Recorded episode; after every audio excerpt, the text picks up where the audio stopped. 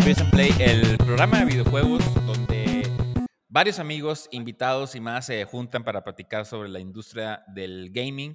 Hoy en particular traemos un tema que a mí me apasiona mucho porque sin duda es un dream job o un job, un, trabajo platónico, si hay amores platónicos, este es un trabajo platónico que a mí me hubiera encantado trabajar, pero que también enfrenta una realidad bastante, bastante complicada en México. Vamos a hablar de los viejos mexicanos, cuáles son los chidos, los malos, los meh, los, los X.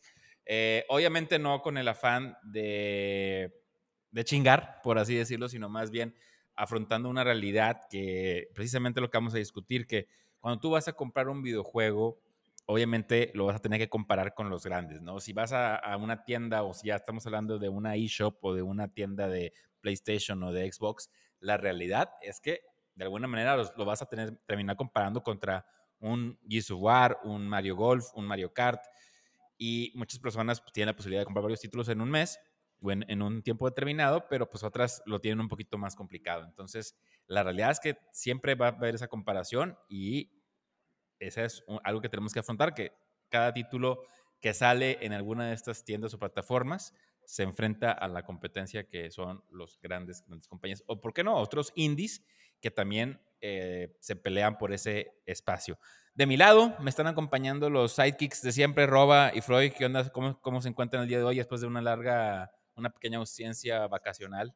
¿Qué onda, Freud? ¿Cómo andamos? Muy bien, muy bien, gracias a Dios. Un saludo a todos. Ah, gracias por estar aquí otra vez y pues ya con ganas de, platicar un poco, ¿no? De esto que, pues como dices en resumen, la idea es empezar a compararnos, pues yo creo que con los grandes, con Estados Unidos, con Corea, con China, etcétera. Y hay algunas cosas indies que creo que tienen buen futuro, pero pues es, son pasos importantes que tienen que dar de inicio para poder empezar a construir algo bueno. Entonces, traemos algunos juegos con esos temas y, creo que va a estar interesante eso. O sea, es algo que no, tal vez no profundizamos tanto porque estamos muy acostumbrados a, a ver el juego del momento, que es más, pues, no sé, por ejemplo, Elden Ring o los siguientes que van saliendo en el momento. Y a lo mejor hay indies que tú dices, oye, no sabía que este era un indie mexicano, ¿no? Entonces, creo que va a estar interesante hablar un poquito más de eso, ¿no? Darle ese espacio a, a la raza mexicana y, pues no nada más a eso, ¿no? Sino que haya más desarrollo en Latinoamérica de esos juegos, no nada más en México. Entonces, creo que falta pues un poquito de inversión y, de gente que sepa hacer ese desarrollo de juegos, ¿no? Que no debe ser nada, nada sencillo. Precisamente es lo que vamos a, a platicar el tema, pero y sí, hay que, hay que platicar muchas cosas de eso y obviamente de los títulos que, que traemos cada quien. Roba, ¿qué onda? ¿Cómo estás por allá, ya en tu, en tu nuevo estudio por allá donde tienes una armonía con dos plantas ahí acompañándote, un horno Oster? ¿Qué más? ¿Qué más nos platicas allá en tu estudio nuevo? Aquí les cuento que allá arriba hay un horno que todavía no pongo. varias cosas, pero, pero ya pronto, pronto ya me cambié de acá a la casa, digo, todavía no tengo bien el setup de, pues digo, no tengo ni escritorio todavía, estoy en la mesa de la cocina realmente. Este, pero aquí andamos para, para el podcast como, con mucho gusto y sí vamos a ver este tema muy bueno. Aquí que muy, muy bueno que Adán también nos va, nos va a acompañar. Este, porque es un tema que nos funciona a todos como mexicanos, que al final de cuentas son juegos hechos en México, como lo han dicho ustedes. Y pues obviamente ahí vamos a ver algunos de los juegos así más este, representativos, algunas cosas este, medio a lo mejor un poquito más random. Pero pues como dice Freud, de algún momento, o como dices tú también, Aaron, tienes que empezar en alguna parte. Y es bueno saber que hay mexicanos que están haciendo esto. Entonces, bueno, pues no, no va a ser un triple no va a ser el juego del año, pero pues, pues empieza de alguna parte, ¿no? Así es, y como siempre spoileando la siguiente parte del podcast, pero bueno, nos acompaña de nueva cuenta Adán de Geek Out MX.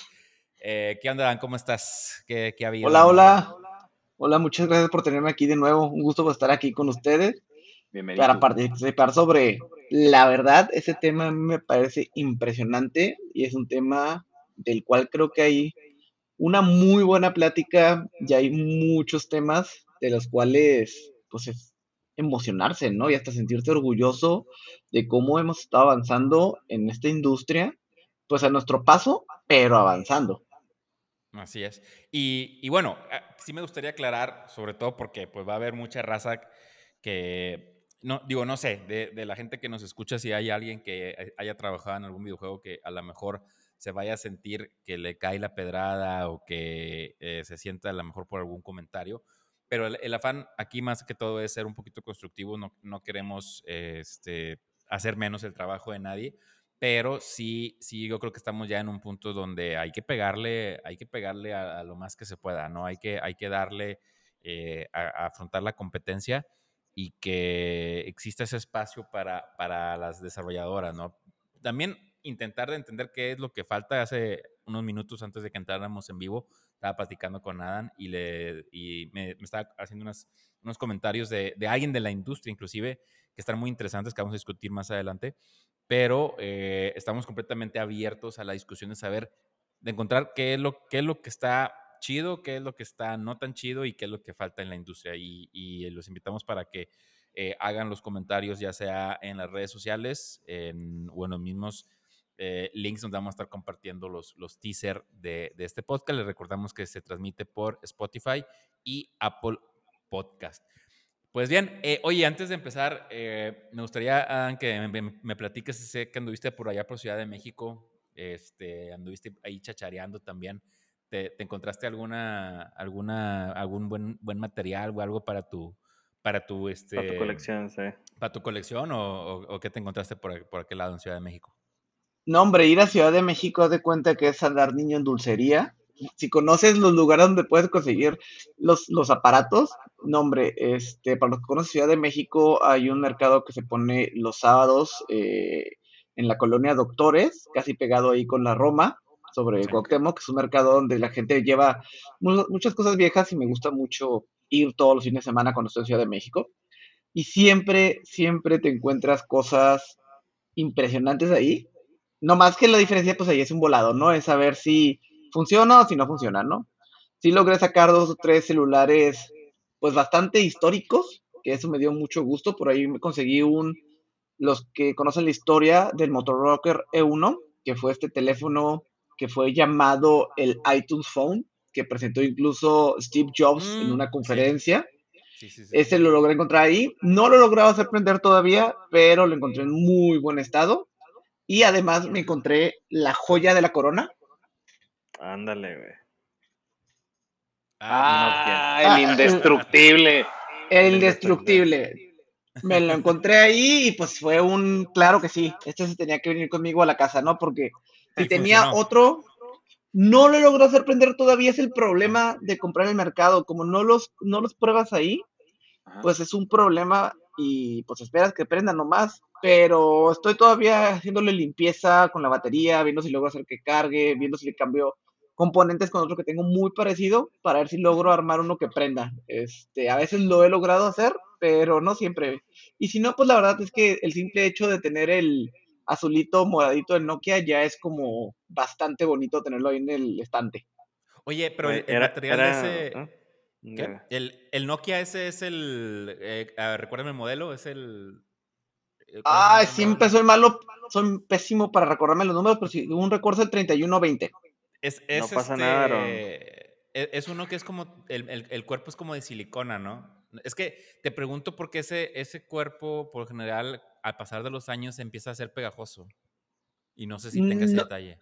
No, este no, el cuerpo de este sí es de plástico duro, lo que pasa con esa, eh, con la silicona, sí está pasando es con los botones. Esos sí están un poquito pegajones. Y de hecho, si se alcanza a ver, se ponen, están ya amarillosos, ya no tienen el clásico color eh, blanquito y sí, sí están como pegostiosos. Pero eso pasa más con los teclados. No me ha pasado casi con los cuerpos, más que con el cuerpo de un par de Blackberries, que la parte de atrás sí se, con el tiempo sí se volvió muy pegostioso. Pero con estos Nokias no, no me ha tocado. Hay un líquido, no recuerdo cuál es, es un líquido que encuentras eh, de forma casera que te sirve para quitar eso, no, no recuerdo cuál es, y, y, se quita muy bien. O sea, te lo deja como nuevo el, el, el, el ULS. Eh, no, no recuerdo si es acrílico o cuál es, pero sí, sí te lo, te lo deja muy bien. Pásame el tip para darle unas limpiaditas acá a los, a los teléfonos. Sí, así, de hecho, limpié un mouse que también tenía ese problema alrededor, traía un hule y, y te, lo, te lo deja, te, te, quita lo pegajoso por lo menos. Pero ok, señores, ahora sí, hablando de, del tema, eh, me gustaría ahora sí entrar a, a cuestión. Y bueno, la cosa va más, más o menos así. Desarrolladores para videojuegos hay de todos los países. Sin embargo, en México pocos saben que han habido varias intervenciones en el mundo gamer por parte de apasionados del medio que han plasmado su trabajo en varios títulos. Si bien nos encontramos con que grandes compañeros mextas han trabajado en importantes eh, franquicias eh, y, van a ver que cuando ven los créditos, cuando digo, de la poca gente que se pone a ver los créditos en, varios juegos, siempre te cuentas a varios compañeros mexicanos que han trabajado ahí y qué chido por ellos, ¿no? Pero siguen siendo un título que pertenece al, mundo americano o japonés.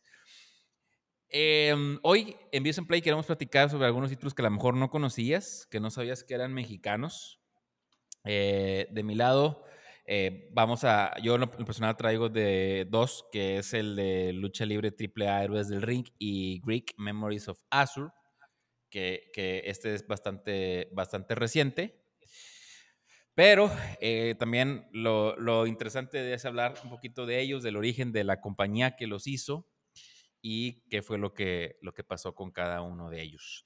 Este, y luego ya al final, ¿les parece si hablamos de algunas de las razones por las que creemos que, que puede ir hacia adelante la industria, puede ir hacia atrás? Eh, en lo personal, Adam nos, nos platica una, una, perspectiva muy positiva y creo que está chido eso.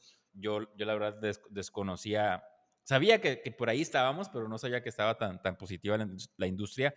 Se me hace muy, muy chido que sea así porque la neta eh, eso le abre las puertas a mucha gente que, está a lo mejor en los trabajos que, a lo mejor no les apasionan tanto, pero que creen que tienen que estar ahí porque no hay otra, otra, otra cosa que hacer, ¿no? Pero yo creo que eso es también el pan de, de todos los días acá en el lado mexicano. Entonces, si me permiten, voy a empezar con el primer título que es el de lucha libre. Me permite solo, Aaron, está bien, güey, no hay pedo, güey. Me permito solo, güey, me permito solo, güey. No sí, sí. Ni para qué Automáticamente, claro. No, lo entiendo, sí, la neta, sí, sí, sí. sí, pues es que hay que ser cortés.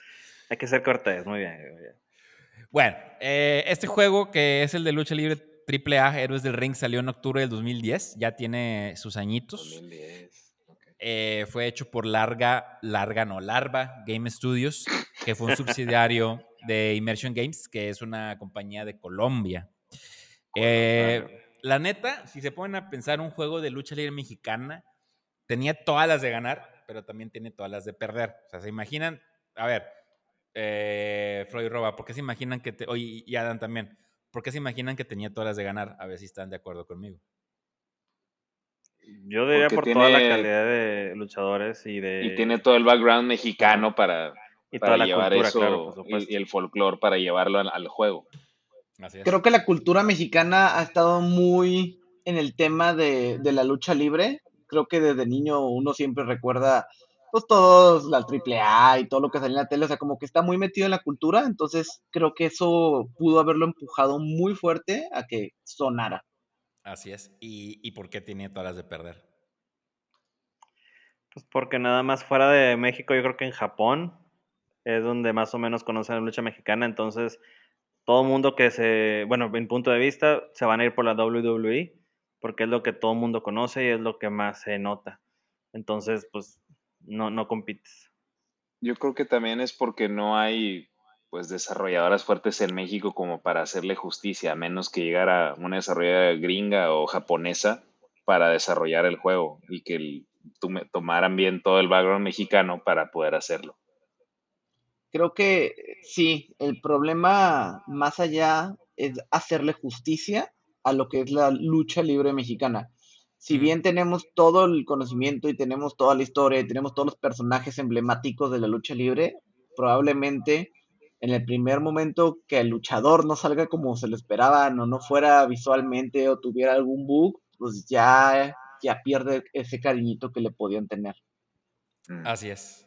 Y bueno, y, todo lo que han dicho fue precisamente varios elementos que tuvieron que ver en, el, digamos que el crecimiento del juego ya a momento que fue lanzado. Pero bueno, para empezar, teníamos que la WWE ya tenía como 30 o 40 años de ventaja en el mundo gaming, porque pues yo desde que tengo memoria me acuerdo que había juegos de, lucha libre eh, protagonizados por Hulk Hogan en los 80s, que fue cuando eh, tengo memoria de estar jugando maquinitas y de Nintendo también y de Atari también había algunos títulos de la de que era WWF en aquel entonces.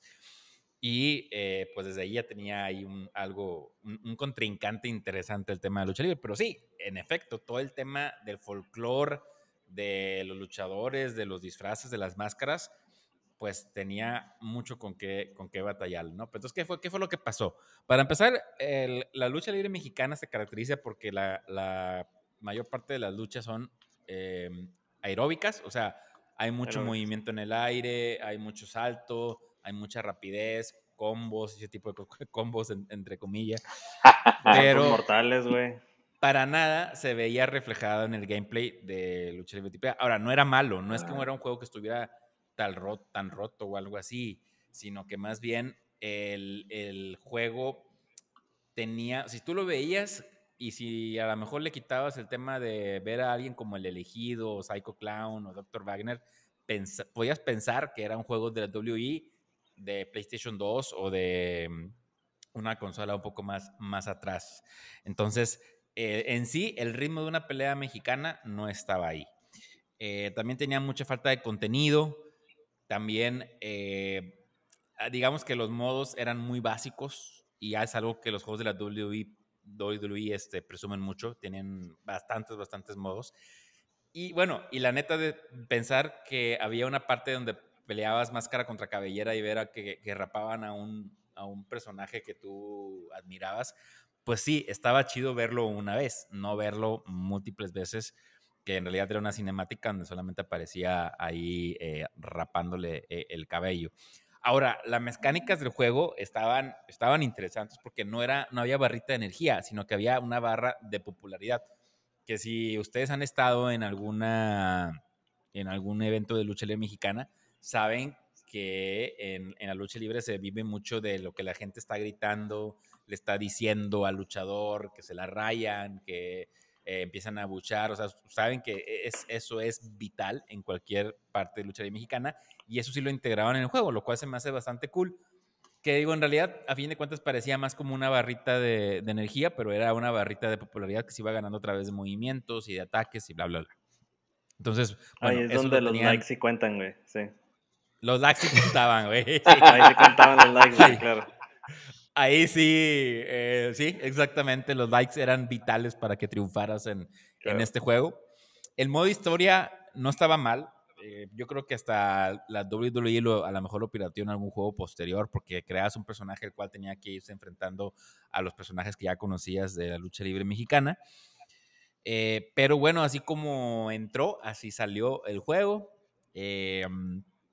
Ya no se volvió a nombrar. Había muchas promesas, entre ellas había un DLC con personajes que eh, iban de la mano de Pimpinela Escarlata. Había, iba, iba a salir como un ah. personaje descargable, que es un personaje legendario en la lucha libre.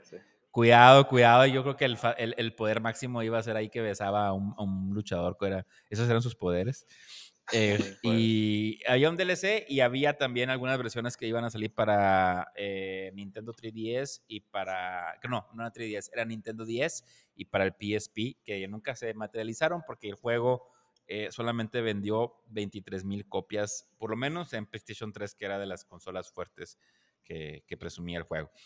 Em, fíjense que curiosamente, aunque el, juego en Latinoamérica fue distribuido por, por otra compañía, que, yo no conocía, en Estados Unidos fue distribuida por Konami. Entonces, cuando en el E3 2010 Konami anuncia este juego, hicieron un evento donde el presentador de Immersion Games Colombia habla sobre el juego. Sin, no hubo ni siquiera fotos ni video del gameplay, o sea, no hubo absolutamente nada, pero se llevó a la parca a Dr. Wagner y al elegido a un evento de la E3. Entonces empezó a, escribirlo y yo creo que ahí les, yo, vi el video y les faltó algo de contexto, yo creo, por explicarles a la, a la gente, a la gente que estaba en el evento, que eran en su mayoría reporteros, eh, gente a lo mejor ahí colada, americanos que no sabían el contexto de una lucha mexicana. Entonces imagínense, sale este tipo con un cinturón, les empieza a hablar del videojuego y les dice que va a haber un evento donde los luchadores que estaban ahí, más Dr. Wagner, que, que no estaba ahí, estaba Silver King, más bien, estaba ahí, y Dr. Wagner de repente corta la transmisión y empieza a decirles que él va a ser el protagonista de la portada del juego, que en realidad el que iba a salir en la portada iba a ser el ganador de una serie de luchas que iba a haber en el D3. Obviamente, eh, previo a, más bien cuando termina el anuncio, que sale Dr. Banner gritando y que, oh, yo voy a ser el ganador, con subtítulos en, inglés, obviamente, para que entendieran qué estaba pasando, invita el anunciante a los luchadores a que se pesen ahí, en, el evento de, de, de E3. Y mientras empiezan a pesar, se empiezan a rayar la madre entre ellos y se empiezan a pelear. Entonces, obviamente, cada vez que pasaba un luchador hacía su clásica entrada, y la gente, pues no escuchaba como que un aplauso o, dos ahí entre el público, no sabían qué estaba pasando. Y mucho menos estaban acostumbrados a que en los eventos en vivo, como obviamente yo como, como admirador de la lucha mexicana sabe que cuando hay un evento en vivo se van a agarrar trancazos, güey. O sea, eso va a pasar. Así sea una, así sea una eh, entrevista de, de, por qué está bajando los casos del COVID, se van a agarrar trancazos de los luchadores, eso pasa. Y, obviamente si, hubiera, si yo hubiera estado ahí me hubiera emocionado, pero imagínate gente que no entiende el contexto, que no sabe qué está pasando. Pues obviamente sacaron de onda porque están Sí, o, tan sencillo, güey, como que no sabe que realmente son los luchadores reales, güey, porque a lo mejor ahí tú te esperas ver a cosplayers, no, no al, no sé, al atleta como tal, pues. Ajá, entonces, pues, pues dices, ah, es un güey que se vistió y está haciendo su papel, pero no sabes que es él, güey. ¿Sí? Sí. Sí, y, el vato sí lo explicó, o sea, el, el vato, el, conductor sí explicó que, que, eran luchadores y que estaban precisamente ahí para, para anunciar el juego. Y que, y que, el ganador iba a, a, la portada, a, salir, a salir en la portada. Entonces, pues bueno, se hizo un evento ahí, una, hubo, un, este, no era un cuadrilátero, era un, ¿qué es? Un exa hexadilátero, no sé cómo le llaman. Hexágono, algo así. Un hexágono grande, güey, sí.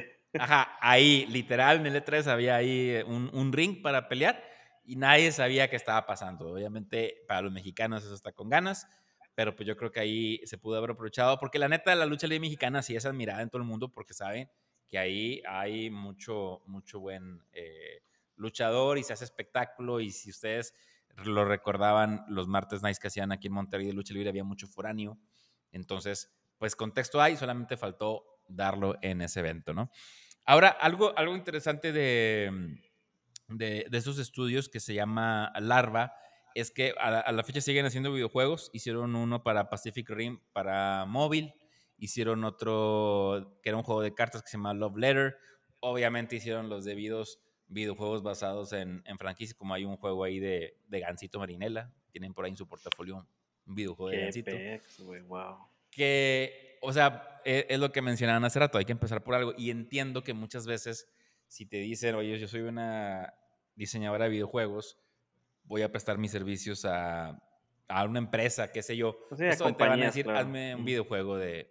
Así es, hazme un videojuego de gansito, de chocorroles o lo que sea, porque quiero hacer, hacer alguna campaña publicitaria.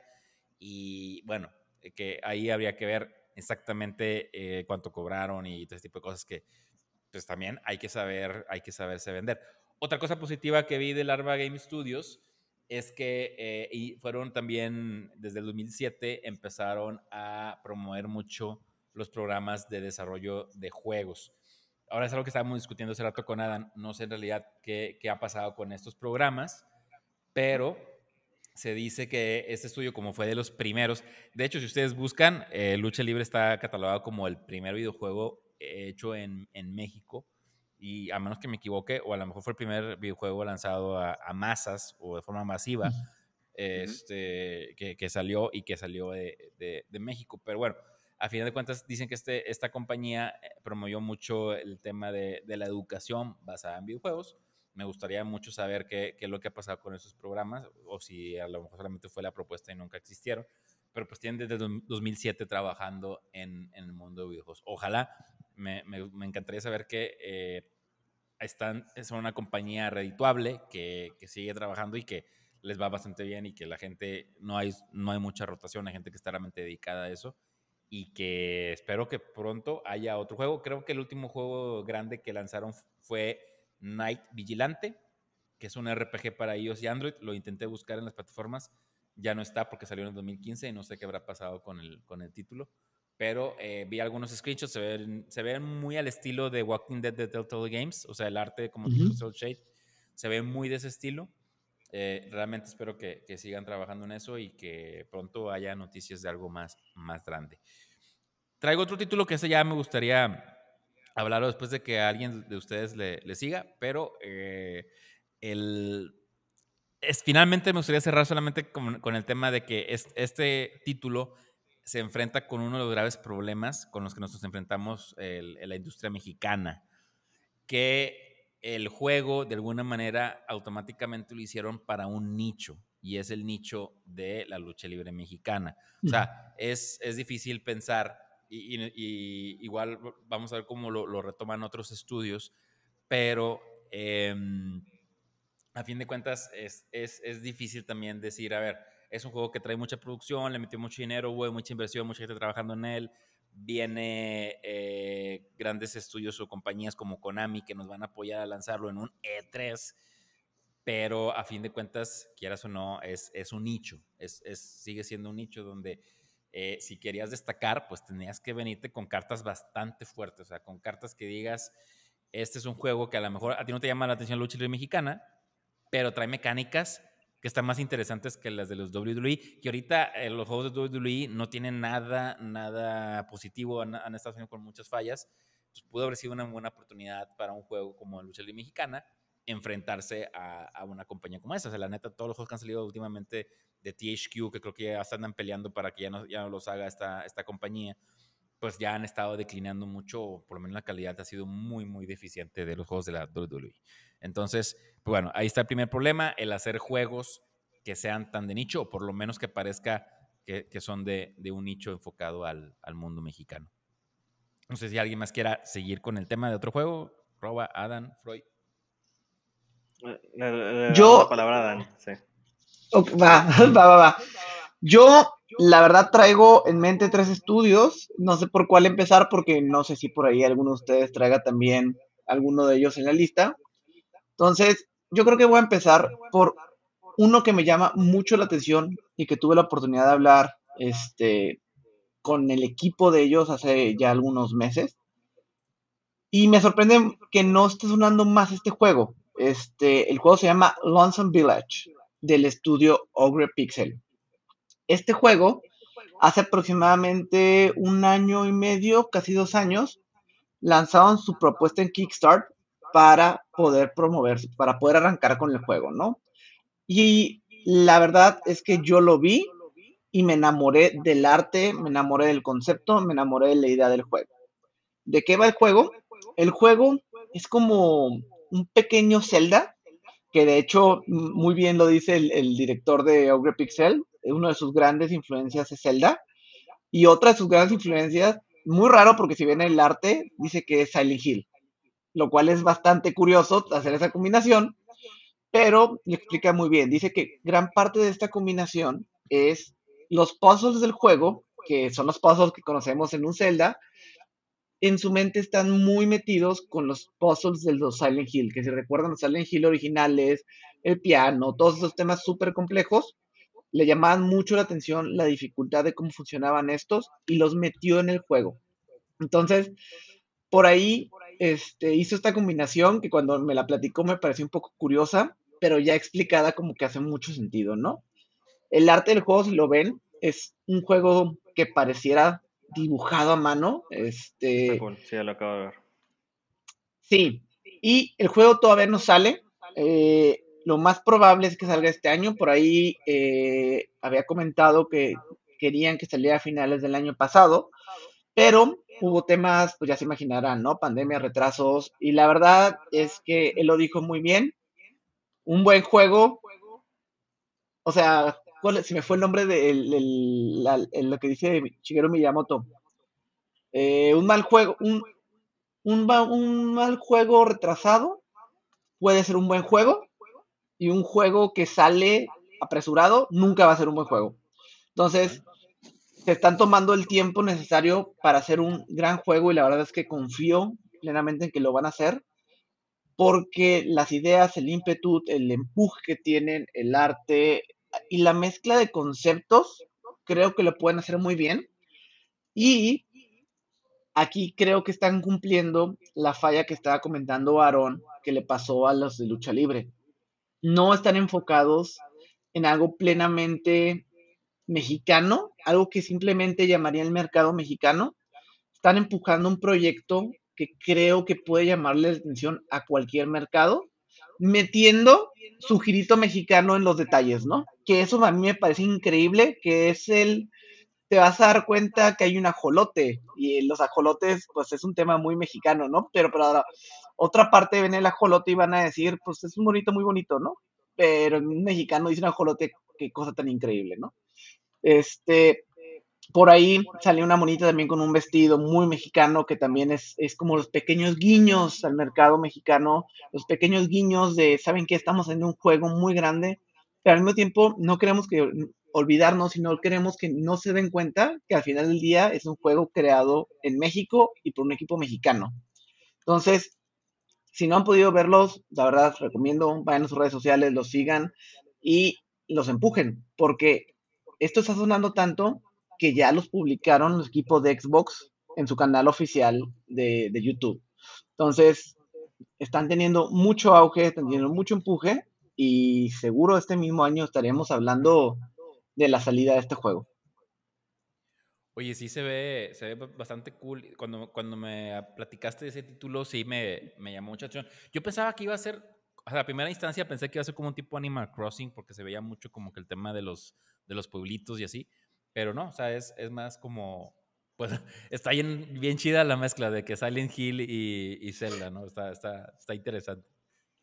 Sí, la verdad, y si ven los trailers, sí tiene como un par de cositas misteriosas por ahí el juego, de, de que desaparece la gente del, del, pueblo y él tiene que ir a, a, una torre para ir pasando los niveles y para poder traer otra vez la gente, ¿no? Este, entonces por ahí creo que trae temas súper interesantes y la verdad es que yo creo que fuera de los que ya pasaron en juegos de este año mexicanos, es el próximo que estoy esperando que va a llegar este año. Ogre, Ogre Pixel se llama el, el desarrollador, ¿verdad? Que son de Aguascalientes. El equipo de desarrollo, sí, Ogre Pixel. Oye, qué chido. La, neta espero que, que, les vaya bastante bien y y sí, o sea, es, eso precisamente es lo que yo me, gustaría eh, que fuera más explotado, ¿no? O sea, yo sé que muchas veces les llama la atención el, tema de PR y de que sí, al momento de que yo, de que yo ah, saque un videojuego de México, pues obviamente va a llamar la atención de los medios mexicanos y a lo mejor también de, de los medios a nivel mundial. Pero hasta ahí, o sea, a final de cuentas lo que, lo que va a hablar bien de ti va a ser el, el, éxito que tenga, que tenga el juego y la calidad, ¿no? O sea, el, hecho que, que traiga buenas, pues buenas intenciones a final de cuentas.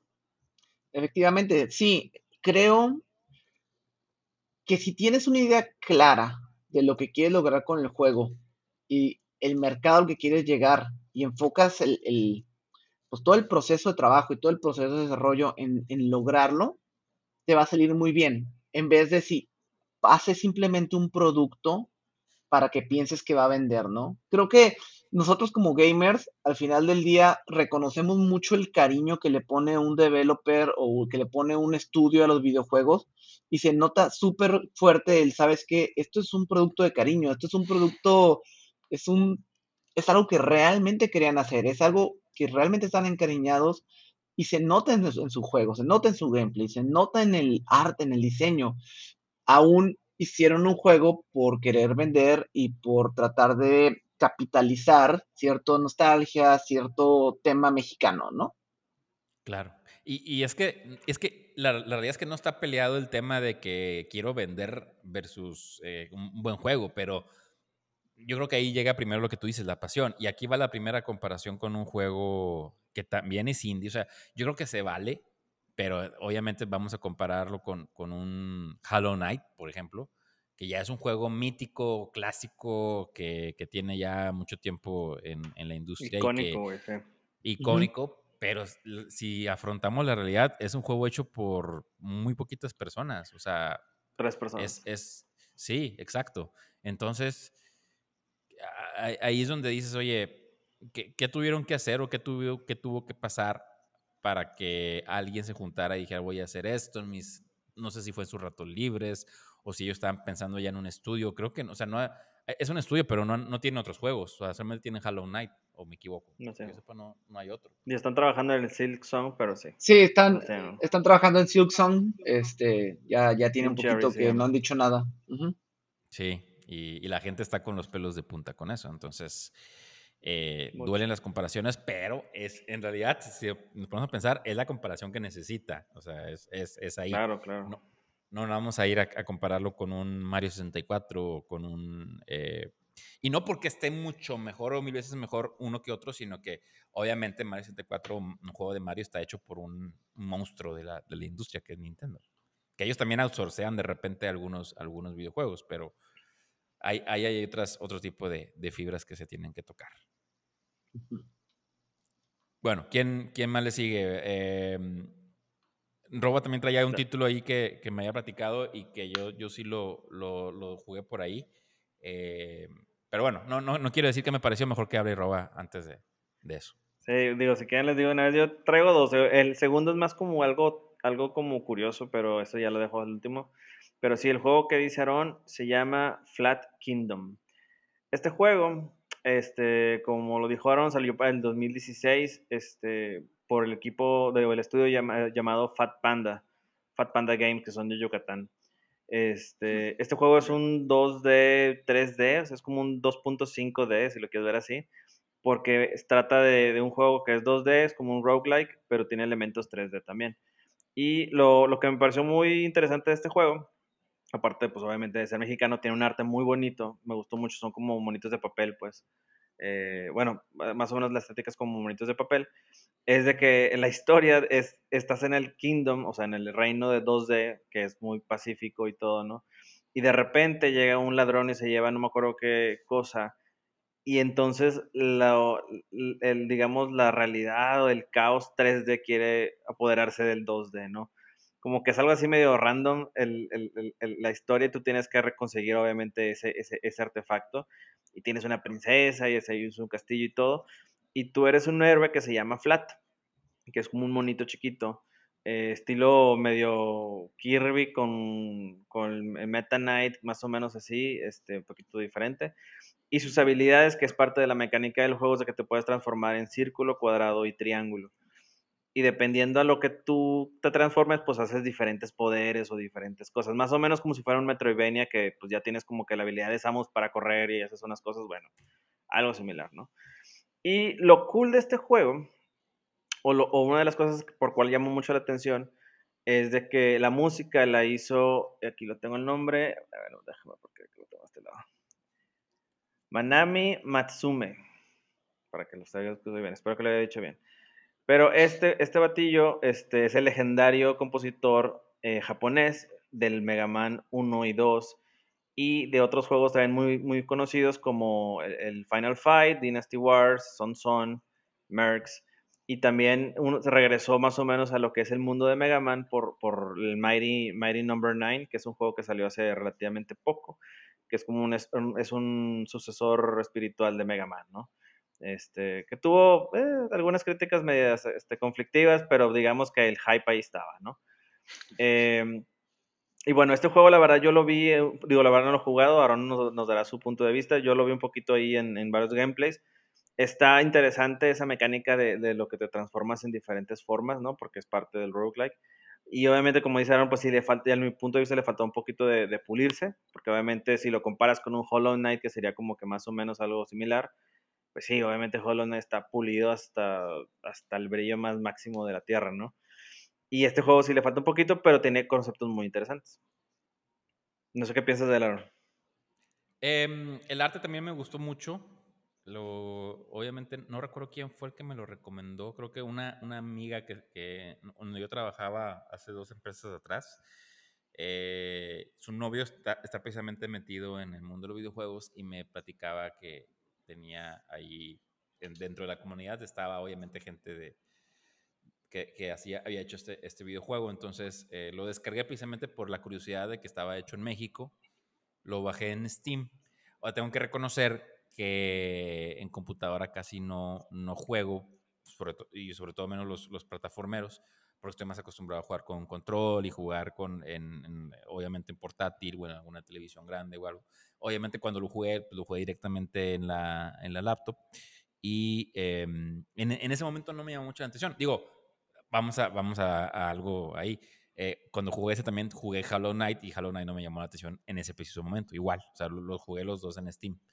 Entonces, este jueguito me acuerdo que, que lo probé, eh, no se me hizo malo, pero no me enganchó para, para seguir jugando. Pero sí, tengo que reconocer que el arte está muy chido. Eh, las mecánicas a lo mejor les debí de haber dado una oportunidad, porque obviamente Hollow Knight después dio una oportunidad y obviamente ya me, me, empezó a enganchar. O sea, a lo mejor faltaría darle otro, otro retoque a, a este jueguito. A lo mejor ya después que tenga ahí un, Steam Deck o, similar, algo que, que, que, jale de la misma manera, probablemente sí. Definitivamente sí lo voy a, lo voy a volver a descargar.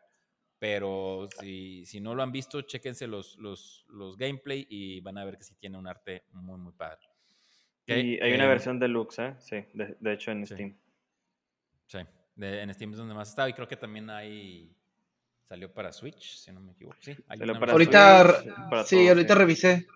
Y también ya está para Play 4, Play 5. Este, ya lo marqué. Ahí en mi lista para bajarlo en la primera oportunidad. Así es. Sí, y ahí hay una cosa interesante que yo sí quiero tocar, es de que el, tema del arte en los juegos, como ahorita el juego que mencionó Adán también, en este de Village, es muy bonito, es muy bueno. O sea, realmente esa parte del, de la conceptualización que tenemos aquí, por lo menos en México, que sigue siendo muy buena. Faltaría a lo mejor, como tú dices, al principio, un poquito más la ejecución, el tiempo que crean aquí la industria mexicana para poderlos desarrollar, porque pues yo creo que sí van a ser un juego de una marca, no un juego que quieran hacer. Este, porque realmente la base pues está, ¿no? El talento del artístico pues ahí se ve muy bien. Falta nada más que ahora sí se aplique a lo que viene siendo las tendencias y los gameplays, que pues es lo que terminas jugando siempre. Sí, y ay, hace rato estuve quebrándome la cabeza. A ver si tú, Adam, ¿te acuerdas? Ah, hubo un juego que creo que fue hecho aquí en Monterrey, salió el año pasado, no, fue antes de pandemia y de hecho lo hizo una persona que tengo en Facebook, que lo conozco, tengo el gusto de conocerlo. Eh, ya tratando de acordarme de su nombre, me, van a odiar. Pero es un juego que tiene un arte muy chido. Eh, era tipo Metroidvania, si no me equivoco. Tiene un arte muy chingón. Eh, un gameplay más o menos. Y bueno, desgraciadamente no le fue muy bien en, en las reviews porque decían que em, los jefes se, se atoraban mucho el momento de ya jugar contra ellos, entonces se hacía muy monótono la, la, la ejecución de las batallas. Entonces al juego no le fue muy bien, pero tiene un arte, híjole, o sea, si lo ves, está, está muy, muy chido. Estoy, tratando de acordarme del nombre del juego, pero no, no, no me acuerdo, no, me acuerdo. Y, sé que en algún momento hablé con, con esa persona y me dijo, ya salió para Switch. Bueno, va a salir para, para Switch en algún momento y le dije, ah, sí, voy a estar pendiente para comprarlo y cuando salió ya no lo, no lo compré porque sí vi que no tenía buenas reseñas, que ese es otro tema que me gustaría discutir en, en, un momento más, de cuándo es bueno apoyar y cuándo, cuándo ya hay que medirse, ¿no? Realmente. Pero bueno, ahora sí. Dale, dale, dale. No, no, no, no, te digo que, me quedé pensando y no, no me sonó, no me suena el, el, el, juego. lo, lo, que dices, el juego, entonces no, no, no lo tengo presente. Hoy te voy a buscar ahí. Bueno, pues, mientras, mientras lo busco, vamos a dar el paso a nuestro colega Freud, que nos va a, deleitar con su, con su voz el día de hoy. Y yo de los juegos que estaba viendo indies de México, eh, escogí Mulaka. Que ese juego es, es, desarrollado por el, el joven estudio mexicano Lienzo. Ellos son de Chihuahua y y me llamó mucho la atención cuando empecé el juego, pues al principio cuando lo vi no entendía o no había me puesto a investigar de qué se trataba. Pero vi que él tomas el papel de un chamán tarahumara que debe salvar al mundo, entonces desde ahí me llamó la atención. Eh, recordando un poquito lo que nos platicaba Aaron, no sé si sea algo mucho de nicho, pero a final de cuentas, digo, voy a exagerar, es como un God of War mexicano pero a final de cuentas trae puzzles como de, de Zelda, este, la manera de, el arte del juego a mí me gustó mucho, eh, la música no es tan, tan buena o no es tan, este, tan significativa, pero sin embargo, el arte a mí también me gustó mucho. Eh, tiene buena jugabilidad, el cambiar de escenarios de uno al otro, corre realmente rápido el monito, o sea, no es como que una transición lenta de, un escenario grande a otro, un escenario abierto. Ah, me gustó que de repente sale un tipo Bulbasaur ahí en, este, para atacarlo, como el jefe así. Eh, la verdad me llamó mucho la atención que cuidan mucho y muy bien el background y la historia de los tarahumaras o raramuris en este caso. Entonces, como está interesante que el estudio es de Chihuahua y precisamente, o sea, buscaron en la historia ahí también de Chihuahua los este, raramuris. Entonces, eso me llamó mucho la atención.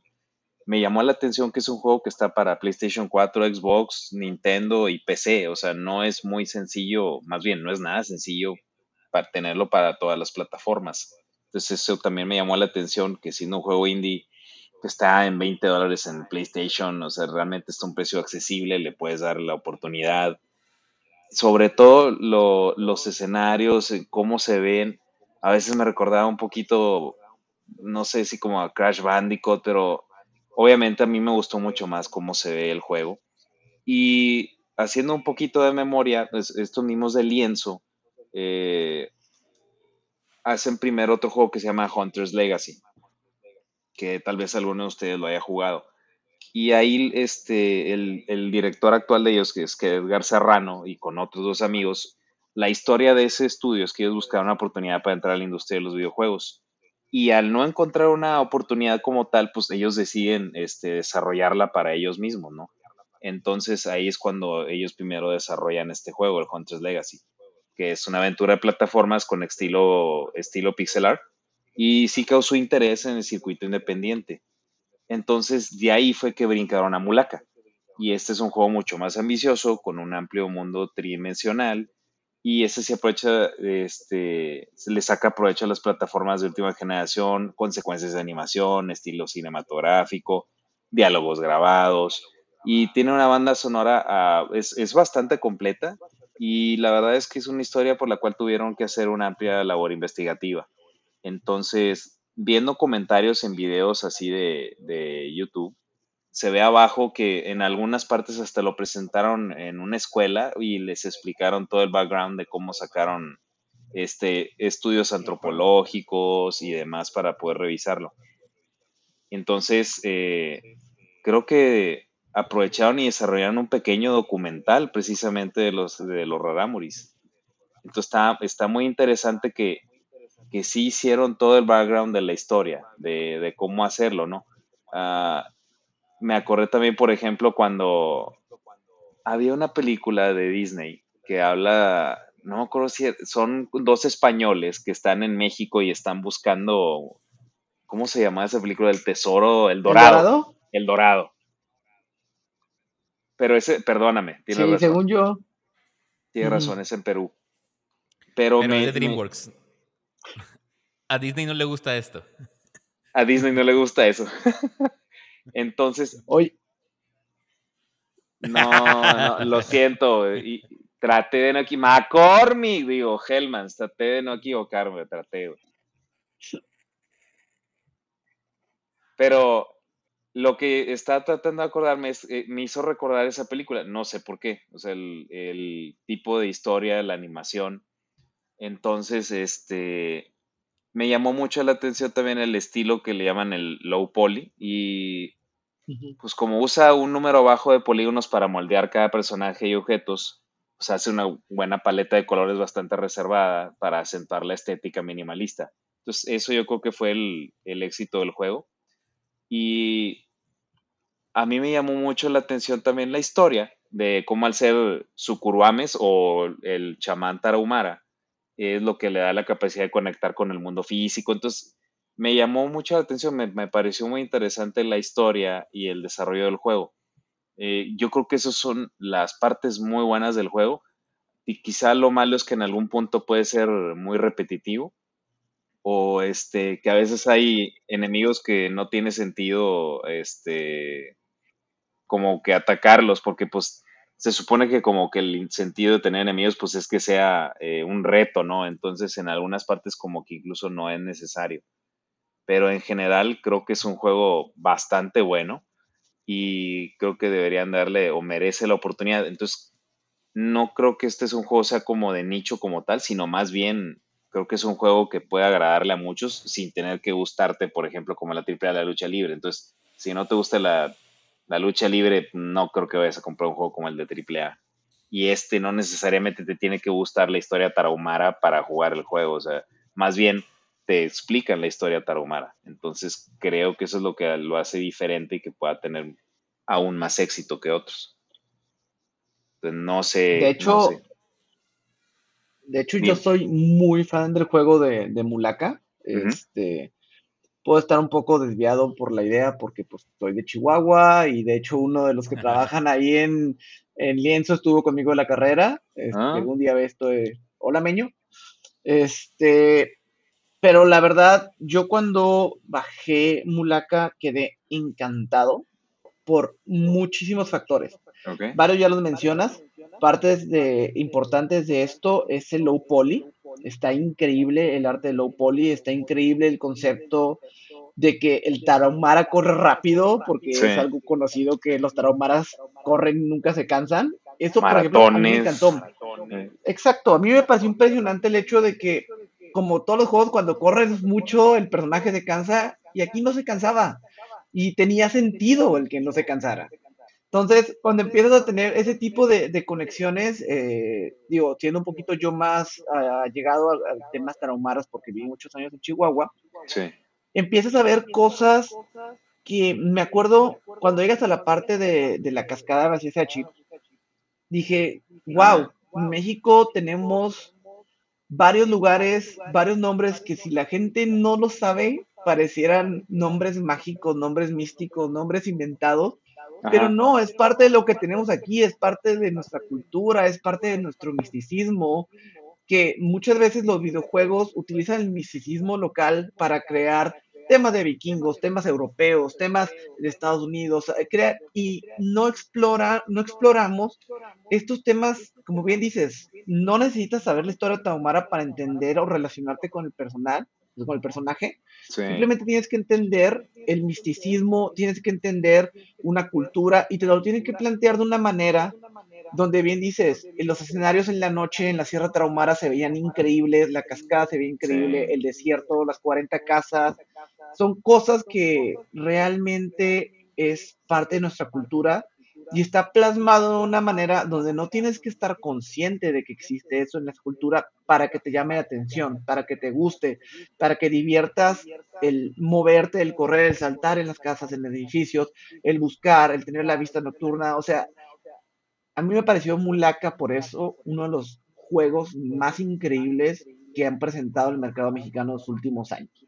Entonces, si bien, como dices, ningún juego es 100% perfecto, creo que a la fecha no existe el juego perfecto. Claro. Pero Mulaka es un juego que sin duda alguna, si alguien lo baja y lo juega, lo va a disfrutar y, lo va, y se va a entretener. Y vas a aprender algo, además, curiosamente. Este, pero sí, de verdad, eh, una recomendación muy fuerte para mí de lienzo es, sin pensarlo, Mulaka. Oye, pero creo que eh, un, detalle que tuvo Mulaka fue el timing, ¿no? Porque creo que lo llevan a comparar mucho con Zelda por, por el arte y por el. Eh, digamos que. por, los puzzles. Un open world, a final de cuentas. Entonces, creo que ahí el, el, detalle fue parte del timing, porque sí recuerdo que había muchas comparaciones, sobre todo cuando leía las descripciones del juego, era que, dices, esto es un Breath of the Wild, pero con no sé qué, o sea, lo y, lo vi mucho, mucho y, creo que ese fue ahí un detalle que a lo mejor debían haberse esperado un poquito más o no sé, para poder destacar, porque sí, sí supe que pasó ese, ese fenómeno. O tú, o tú cómo lo viste, o sea, que no crees que haya sido ese el, el detalle. Creo que inevitablemente eh, casi, casi cualquier juego pequeño indie va a tener alguna relación o van a tratar de mapearlo. Siempre lo van a tratar de mapear con alguien, claro, para darle como un... ¿Y como cuál será? Ándale, siempre cuando llega un producto nuevo que no es una historia, la primera manera de hacer o que la gente se relaciona con este juego te va a decir es como tal juego que ya la gente conoce, el colectivo conoce, entonces, es lo primero que te van a decir. Este juego es como Breath of the Wild, este juego es como Ocarina of Time, este juego es como Link to the Past. Este, o sea, juegos comunes, no te van a decir los juegos oscuros que nadie conoce, ¿no? Te dice el que, el que la gente conoce. Entonces, no sé si es mal timing eh, el que haya salido cerca de, de, de un juego de Zelda porque en realidad son mercados totalmente diferentes, ¿no? Realmente le están pegando a dos cosas muy, muy distintas y más bien es un tema relacional, es un tema de, te podría llegar a gustar este juego porque te gustan los juegos como de Zelda o porque te gustan estos dos tipos. Creo que no, no, no hubiera cambiado mucho el timing si lo cambias a otra época. Yo creo que hasta te puede ayudar porque al menos tienen con una referencia de, ah, mira, pues se parece a este. Ah, mira, pues se parece a este. A que, oye, ¿cómo es el mulaca? Eh, pues es como. Y te, te trabas, ¿no? Y no sabes explicar. Entonces tienes que, que, dar una explicación muy larga de cómo qué juego es. Entonces, cuando tienes de referencia como el Zelda, que es un exitazazo, dices, ah, ok, no. Entonces, sí, ya te ubicas más o menos cómo podría ser el juego. Por ejemplo, algo que yo no sabía cuando estaba viendo el juego es que mulaca en Raramori significa espiga de maíz, que es el alimento más sagrado para los tarahumaras. Entonces, pues desde ahí se ve cómo está bien, este, cómo le hacen honor a toda la historia de los tarumados o rarámuris, como los quieras llamar. Entonces, eso me llamó mucho la atención porque, pues, como dice Adán, pues, si yo fuera de Chihuahua, pues ya deja tú de Chihuahua mexicano, pues me da mucho orgullo que una historia de un juego eh, que que normalmente lo que haces en un juego es que te tienes que fumar un churro para sacar toda una historia y aquí no tuviste que hacer nada de eso, simplemente tuviste que hacerle honor a la historia que ya existe en México. Entonces, Exacto. aquí lo divertido de eso es que para nosotros tal vez pueda ser algo que se ha estado olvidando a través de las décadas, pero existe esa historia y tú la sacas al mundo que no son mexicanos y dicen, ah, oye, está interesante esta historia, o sea, es algo nuevo, pero pues nuevo entre comillas porque entre nosotros es de lo más común. Entonces es algo que tal vez se puede ir perdiendo con el tiempo, pero gracias al juego, que es de las maneras más raras en la que tú le puedes hacer honor a, la cultura, este, pues le hagan honor precisamente a toda esa historia de, los indígenas, ¿no? De cómo eh, van a Chihuahua, venden sus cosas. Entonces, lo divertido es que sin ir a un nicho, o sea, que más bien como no se enfocaron a un nicho, está abierto para que cualquiera lo pueda disfrutar. Entonces, eso fue lo que llamó la atención, creo yo, del juego. Hasta aquí mi reporte. Yo, definitivamente. gran juego de cualquier forma. Y de hecho, eh, para los que no, lo saben, después sacaron otro juego que acaba de salir, que es Aztec Forgotten Gods. Ah. Eh, lo sacaron hace tres, dos meses, un mes, dos meses más o menos. Tiene poco. Este, y particularmente creo que también es un juego muy rescatable. Eh, no creo, en mi gusto personal, y creo que Mulaka sobrepasa por mucho el tema de, Aztec Forgotten Gods. Pero Aztec Forgotten Gods creo que fue un paso para adelante para el estudio, para proponer nuevas cosas, nuevos retos y llegar a algo mucho más grande, porque empezaron a hacer un mundo más abierto de lo que fue Mulaka, con otro tipo de gráficos, con otro tipo de historia. Se metieron a un tipo de boss rush con eh, grandes enemigos, con grandes dinámicas, puzzles de, de, ganar a los enemigos.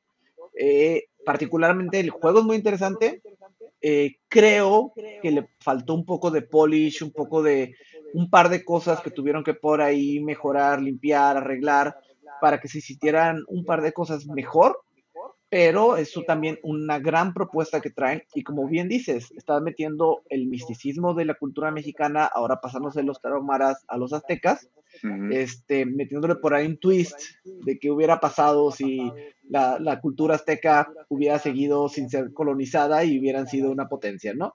Entonces por ahí le meten un twist muy interesante a la historia, le meten muy buenos conceptos y le meten, sinceramente, las peleas de los jefes son buenísimas eh, pero creo que en algunos detalles sí se puede notar él, les faltó un poquito hacerle polish, un poquito mejorar un par de cosas, pero de ahí fuera creo que están avanzando en una dirección donde se nota que el estudio está retándose a ellos mismos a llegar un poco más, ¿no? El salto de low poly a las gráficas, el, salto de un mundo un poquito lineal a un mundo mucho más abierto, el pasar de enemigos medianitos, pequeños, a tener grandes enemigos gigantes con unas dinámicas de movimiento y transversales muy interesantes. Entonces creo que el estudio va caminando y creo que es lo que, digo, tal vez ya estoy avanzando un poquito más en los temas, pero creo que es lo que platicábamos, ¿no? El, el hecho de cómo un estudio arranca de lo que tú comentaste del primer juego a lo que están llegando ahorita, ¿no? Este, este, estos grandes pasos que están dando, este crecimiento, muestra cómo el mercado se está moviendo a traer propuestas mucho más grandes, mucho más riesgosas para los estudios también, porque también mientras más juegas estos, tratar de acercarte a un juego doble, triple A, más te estás arriesgando a que te digan no lo estás logrando, no lo vas a llegar, te faltó hacer A, B, C y D, cuando más bien deberíamos voltear a ver él, sí, pero es un estudio que no tiene el dinero que tiene un EA, que tiene un este, Nintendo, que tienen grandes estudios, y aún así están intentándolo y están logrando llegar a la mitad del camino y están proponiendo cosas interesantes.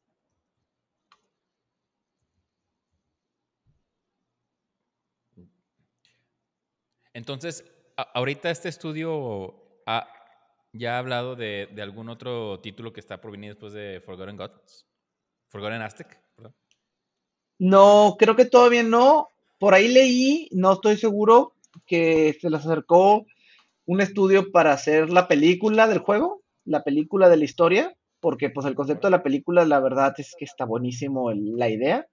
Entonces, por ahí leí un par de artículos que decían que se habían acercado con ellos para, para proponer hacer una película. Órale. Ah, ah, ¿Es un estudio, un estudio eh, mexicano o, americano o no se sabe?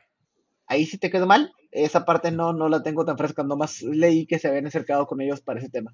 Di lo que sea. Igual Aroni o Roba te van a corregir ahorita en 10 segundos. No te preocupes para eso. ya, lo están googleando en este momento. Sí, ya lo están checando en este instante para que digan, no, no es ese, estúpido, es de Perú. y cuando dije al principio, no me acuerdo cuál es la película, pero, no les importa. Lo importante es corregirte bien. Gracias, porque me han hecho una mejor persona. Siempre, siempre. Bueno, si me permiten, ahora voy a, voy a hablar del último juego, me autopermito. Y este juego eh, es uno que de hecho hace cuestión de, minutos antes de, entrar a grabar, me lo encontré en descuento en, digital. Yo pensaba comprarlo en físico por si algún día me llegara a topar a los, desarrolladores para que me lo firmaran, pero es que la, neta la diferencia entre el físico y el, y el digital ahorita es, abismal. Estamos hablando que el, el digital cuesta 10% que lo que cuesta el físico, entonces tuve que comprarlo, además que ya, ya le tenía el ojo desde el año pasado. El juego se llama Greek Memories of Azure, que salió en agosto del año pasado y está desarrollado por el estudio Navegante, que eh, a lo que vi en algunos artículos es un estudio compuesto por cuatro personas en Puebla y tuvo una colaboración con, otros estudios en Latinoamérica. Eh, lo, aquí no sé si el otro estudio con el que ellos trabajaron es el estudio detrás de la animación, porque todo el juego está hecho a mano. Y si ven el arte, la neta está muy, muy chido obviamente es un arte de acuerdo al, lore del, mismo juego, pero la neta está muy, muy padre. Me dio mucho feeling tipo al, Oni de, que conocemos de, de, todas las multiconsolas que hay actualmente. Pero el, juego es, es, una joyita, como les digo, que está hecho a mano. Eh, tiene una mezcla entre plataforma eh, slash RPG tiene diferentes elementos que la neta lo han hecho que no, no pase desapercibido porque tiene ahí cosas de construcción, como les digo, de, de, RPG, tiene ahí diferentes personajes que manejas a la vez. Son tres hermanos, cada uno tiene diferentes habilidades, los manejas simultáneamente, pero cuando llegas a, ciertas partes del nivel tienes que cambiar entre los adecuados para seguir progresando. Y eh, como les digo, la animación está muy, muy padre.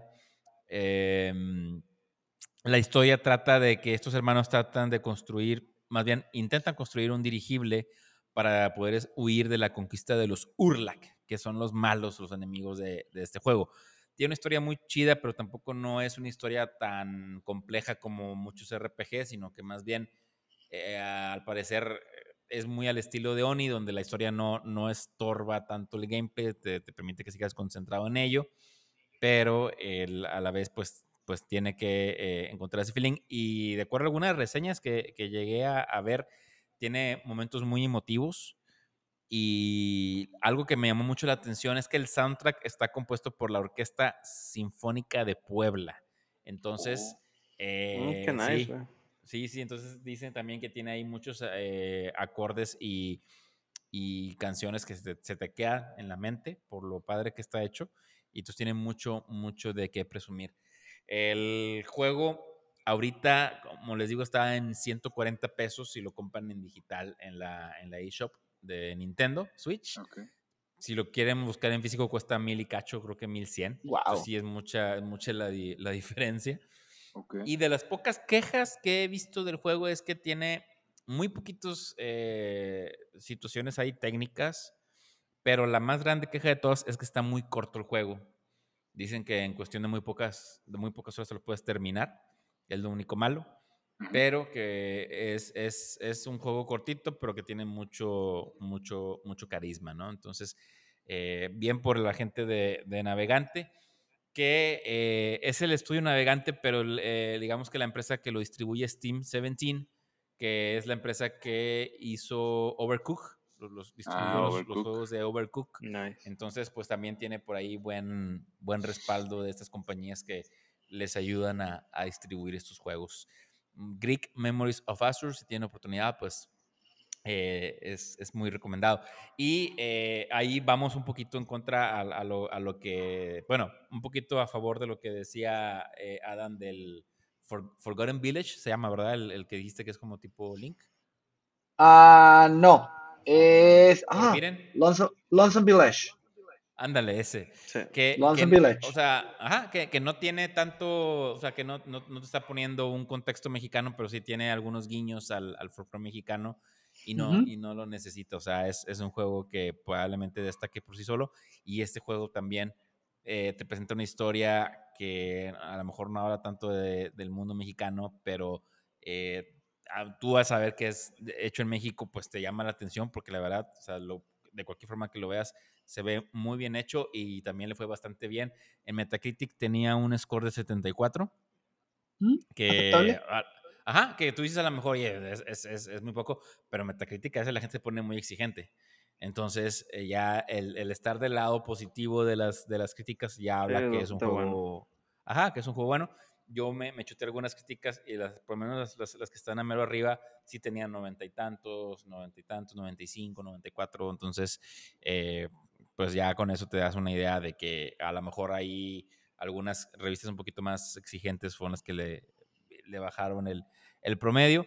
En Amazon vi también las reseñas y también están muy, muy favorables del juego. Entonces, eh, pues sí, un juego que, que, valdría la pena explorar. Y como les digo, ahorita está rebajado en 140 40 y tantos pesos en la eShop de, de Nintendo. Va. Yo quisiera hacer una pequeña mención a, a otro juego, este, porque creo que es muy rescatable y porque porque Chihuahua de mi corazón. Esta vez de Ciudad, esta vez de, Ciudad Juárez, eh, por ahí este año, a finales del año pasado, este año, me enteré de que un chavo, una sola persona, está desarrollando un juego que se llama Black Noise, eh, de Noise Honju. Eh, no sé si lo han escuchado o lo han revisado por ahí, pero este proyecto está súper ambicioso. Lo ven y lo primero que van a pensar es un Silent Hill.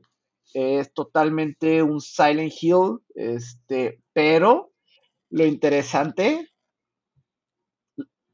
lo interesante del tema es que está posicionado en Ciudad Juárez, ¿no? Y trae una historia por ahí muy interesante que habla de tecnología, medicina, cosas que salen mal, que causa algo que le llaman de noise,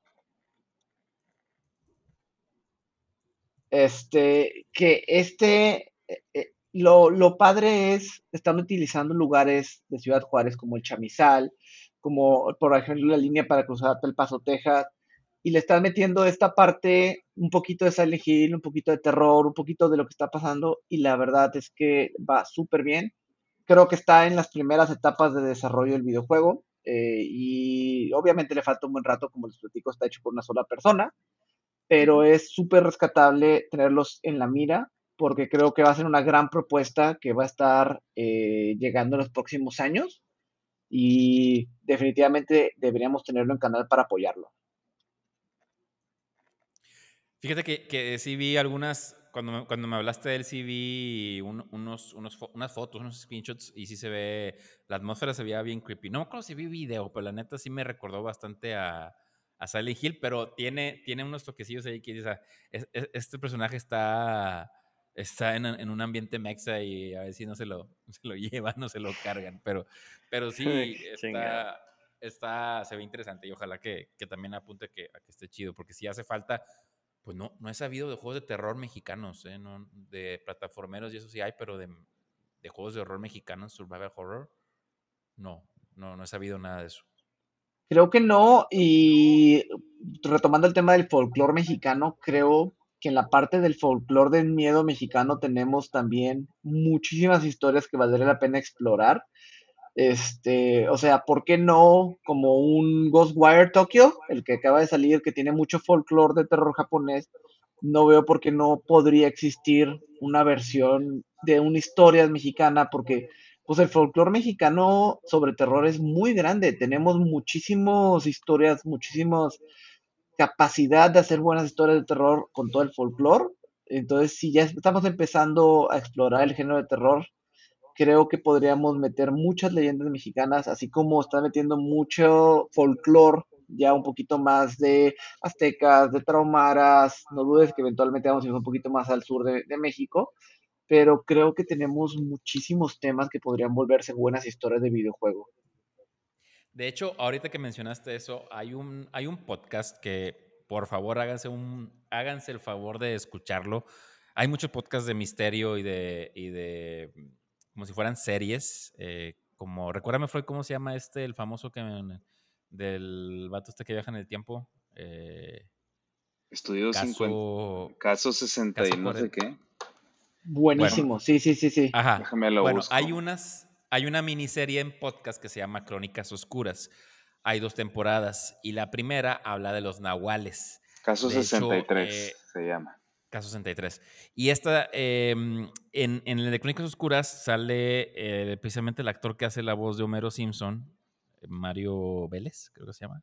Eh, Humberto Vélez, perdón.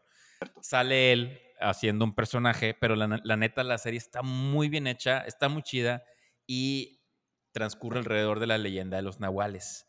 Entonces, eh, como dices tú, hay mucho que explotar. Háganse un favor, escuchen el, la primera temporada que los nahuales, la segunda temporada habla de vampiros y es con Ana de la Reguera, si no me equivoco.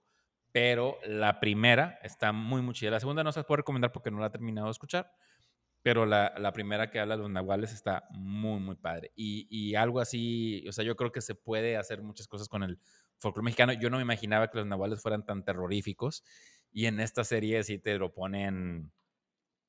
Aparte, la actuación está, o sea, como no hay imagen, te, te vales mucho de la voz. Y yo no pensé que me fuera a clavar tanto. O sea, la, serie me la chuté en un día. Son como seis o siete capítulos. Mientras trabajaba la escuchaba y la neta estaba muy buena. Entonces, eh, sí puede haber mucho, mucho material que, sacar para un videojuego mexa. Efectivamente.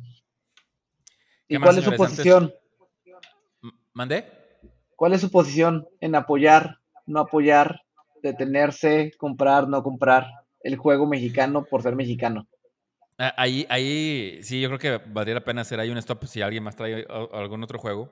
Pero. Yo nada más tengo uno chiquito. Pero si dale, vemos dale, y ahorita, vamos en eso. Sí, el, el, juego que les digo, digo, es una cosa que encontré que se me hizo muy curiosa porque se llama Kleptocats, el juego. ¿What? Y es un juego Kleptocats, ¿sí? de, de, de kleptómanos, pues. Y es un juego de, de, de mobile, o sea, es un juego de, de celular. Pero, este, digo, salió en el 2000, 2017, perdón. este, por el estudio llamado Hyper, Hyperbeard.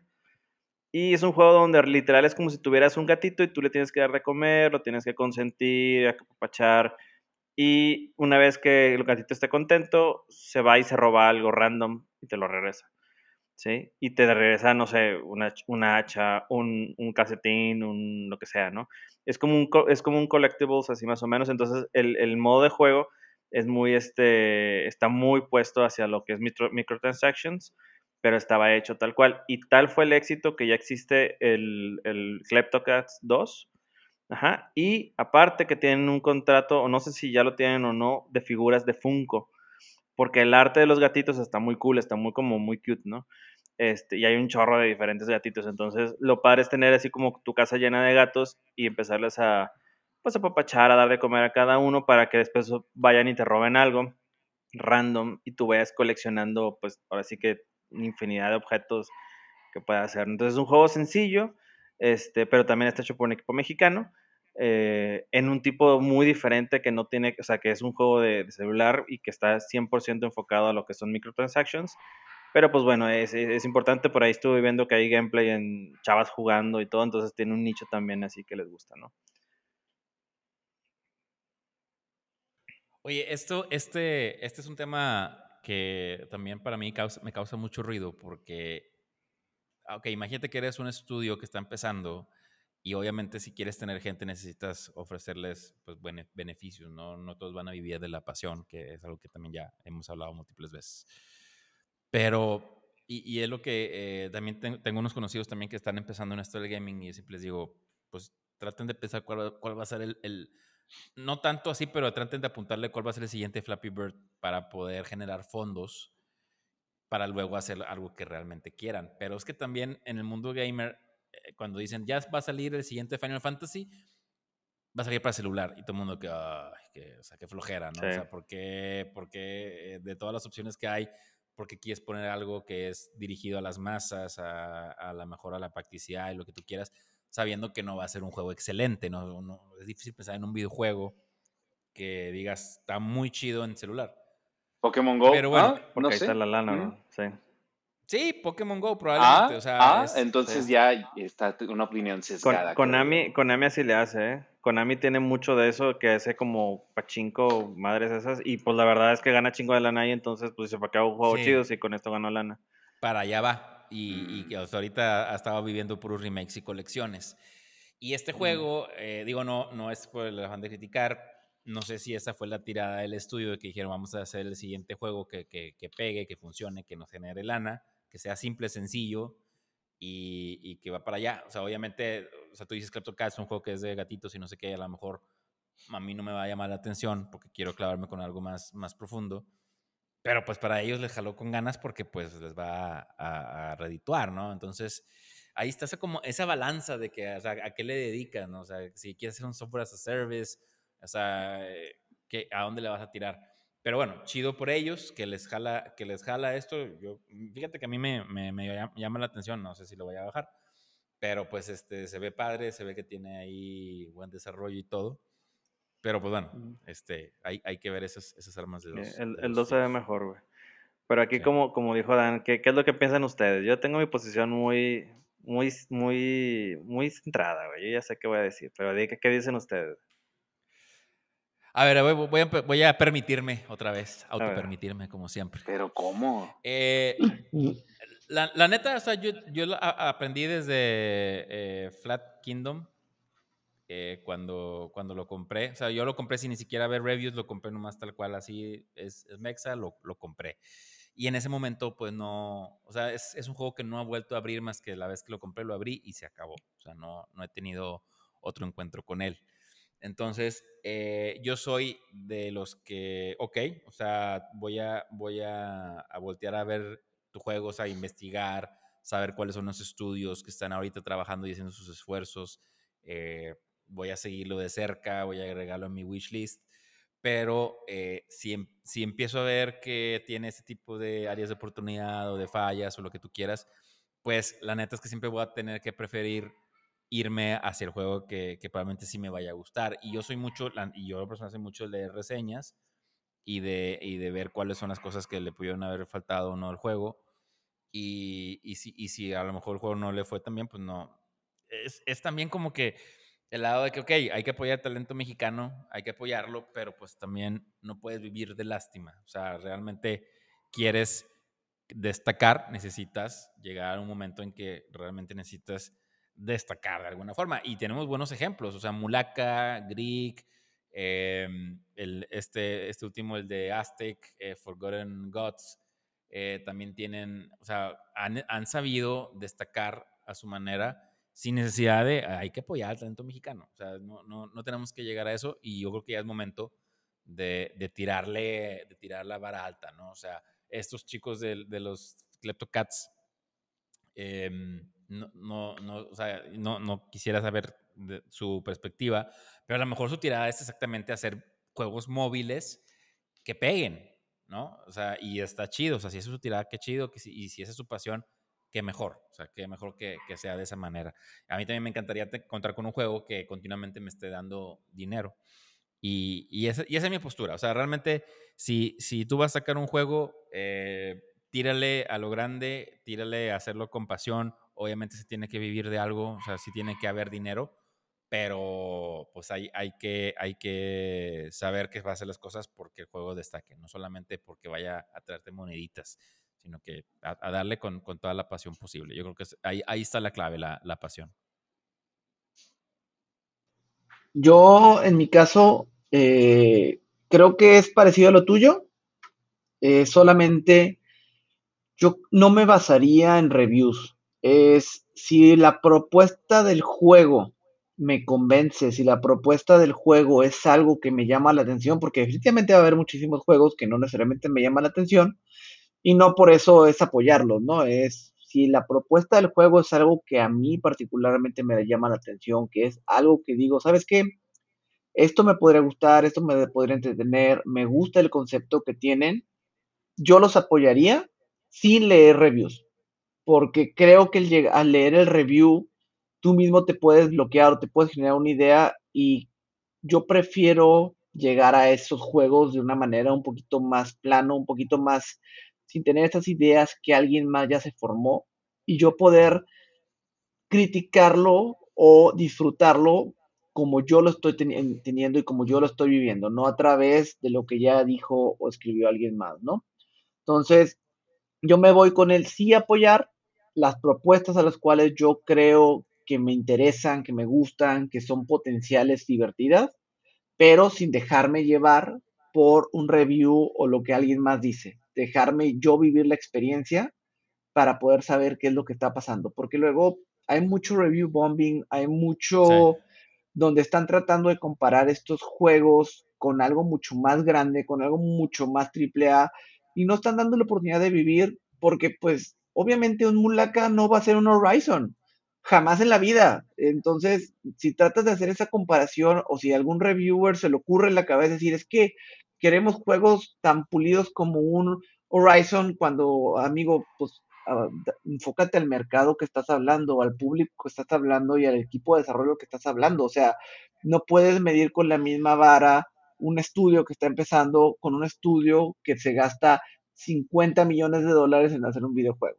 Entonces, creo que por eso yo no le creería una palabra a los reviewers de los juegos indies, simplemente apoyaría si estoy de acuerdo con sus propuestas.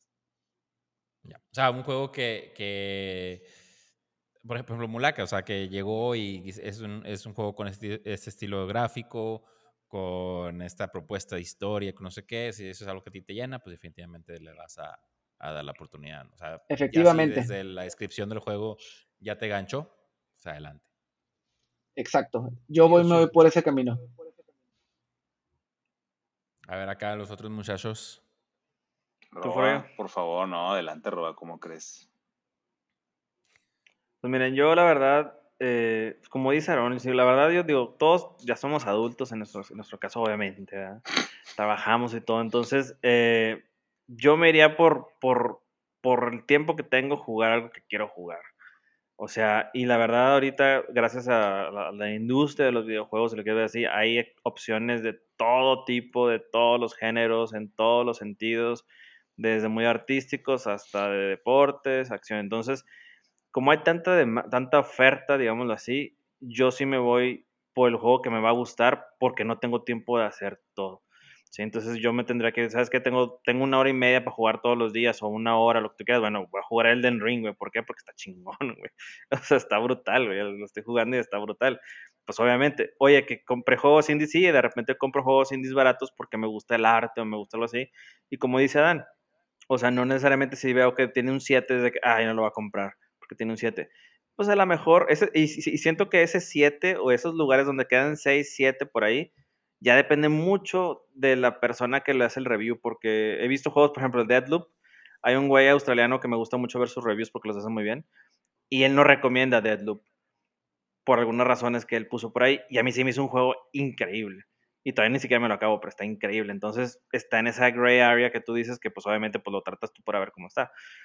Y entonces Ahora pasando esto a los mexicanos, pues obviamente digo, si es un juego bueno, como estos juegos que, que mencionan que ya están siendo cada vez más, más buenos, que ese es el objetivo, pues obviamente eventualmente sí lo puedo bajar y a lo mejor lo puedo disfrutar porque el arte me gusta, ¿no?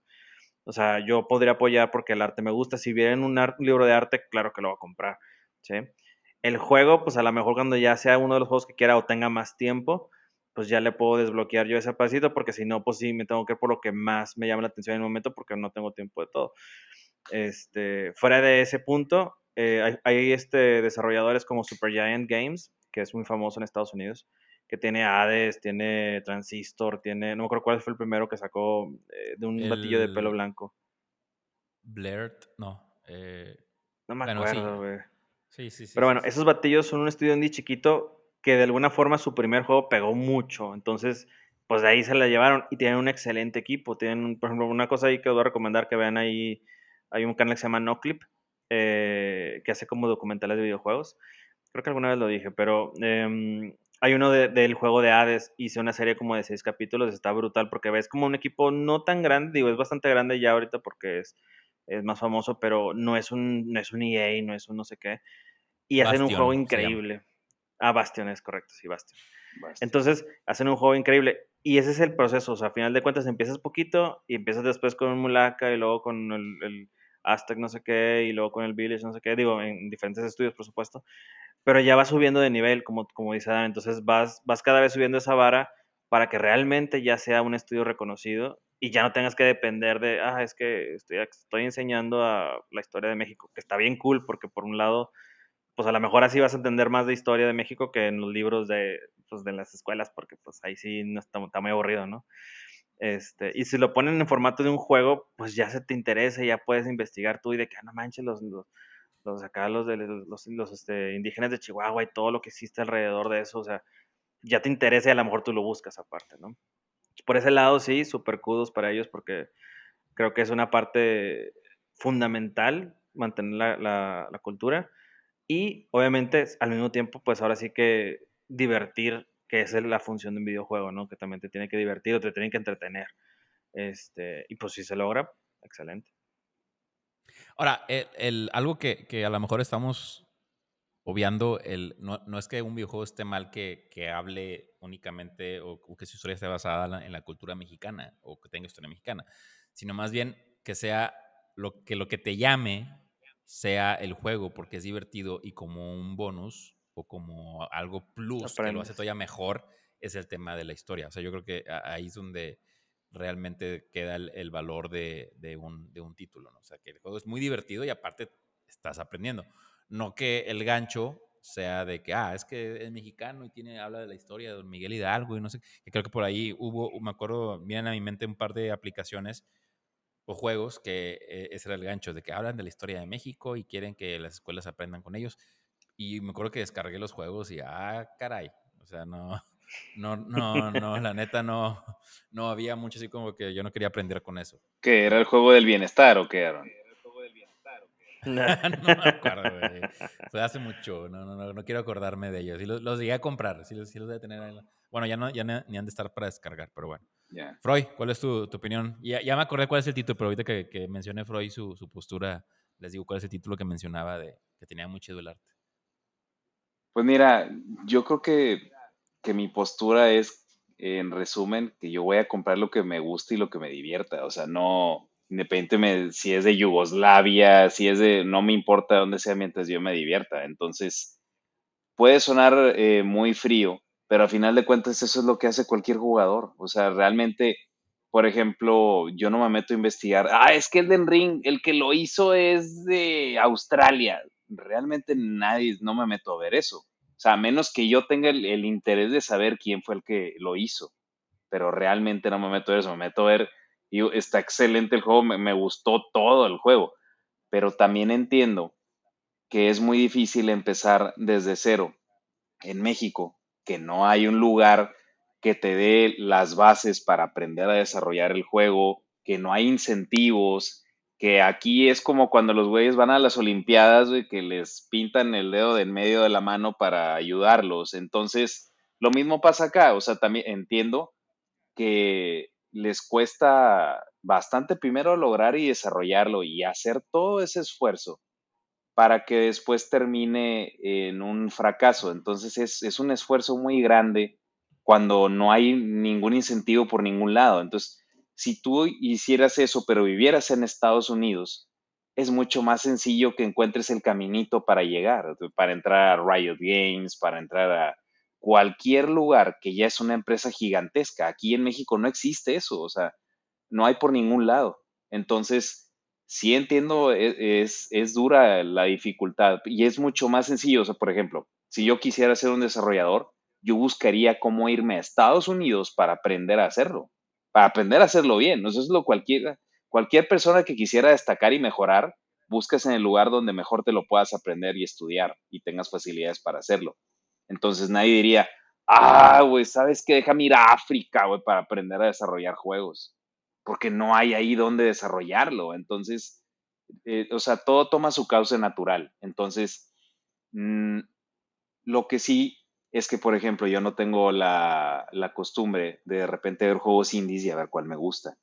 Porque a lo mejor yo tengo menos tiempo a a lo mejor un chavo que apenas está estudiando o que está este, entre secundaria, prepa y está entre estudios, todavía no trabaja y tiene esa oportunidad y el tiempo para jugar. O que no me dedico al 100% a estar viendo juegos para revisarlos cómo están y comprarlos y decidir de ahí, oye, si me gustó o no me gustó. Porque sí como hay reviews muy buenas, hay reviews de ah, y no me gustó porque como hizo un error en esta parte, es, un, es una basura. Entonces, como decía Dan, no me quiero basar en un rey pedorro de un güey de, de 10 años que no le gustó un juego y ya que esa sea mi base. O sea, el problema es de toda la, como decía Roba, de todo el universo que hay de indies y de todos los juegos nuevos que hay. O sea, el, el tema es el tiempo, que tengas tiempo para jugar todos los que te gustan. Y, y no nada más eso, así como hay eh, para PlayStation, para Xbox, para Steam, para PC. O, sea, el problema es que hay muchísima oferta, entonces realmente pues los mejores son los que voy a alcanzar a jugar. No porque oh, yo solo juego lo mejor, sino simplemente pues me queda tiempo para tratar de jugar algunos. Y la verdad, no alcanzo a jugar todos. No, no, no me doy el tiempo de jugar todos. Entonces los, poco que, los pocos que compres porque me gustan mucho pero yo te hablo desde mi punto de vista de una persona de 40 años. Tal vez una persona de 20 o de 15 o de 10 tenga mucho más tiempo y tenga otras prioridades para jugar. Entonces, yo no tengo ningún problema. De hecho, hasta, por ejemplo, si yo no hubiera hecho este podcast, tal vez yo no me hubiera puesto a investigar quiénes son los de lienzo, cómo hacen los juegos, de dónde son. Entonces, como tal vez es como eh, hacer un poquito de mercadotecnia de toda esa historia, de todo ese background, de dónde viene el estudio, como para enamorar al que lo va a comprar. Porque eh, yo te lo puedo vender de una manera. Y, por ejemplo, a mí puedes decir, me, me encanta la AAA y me encantan las luchas.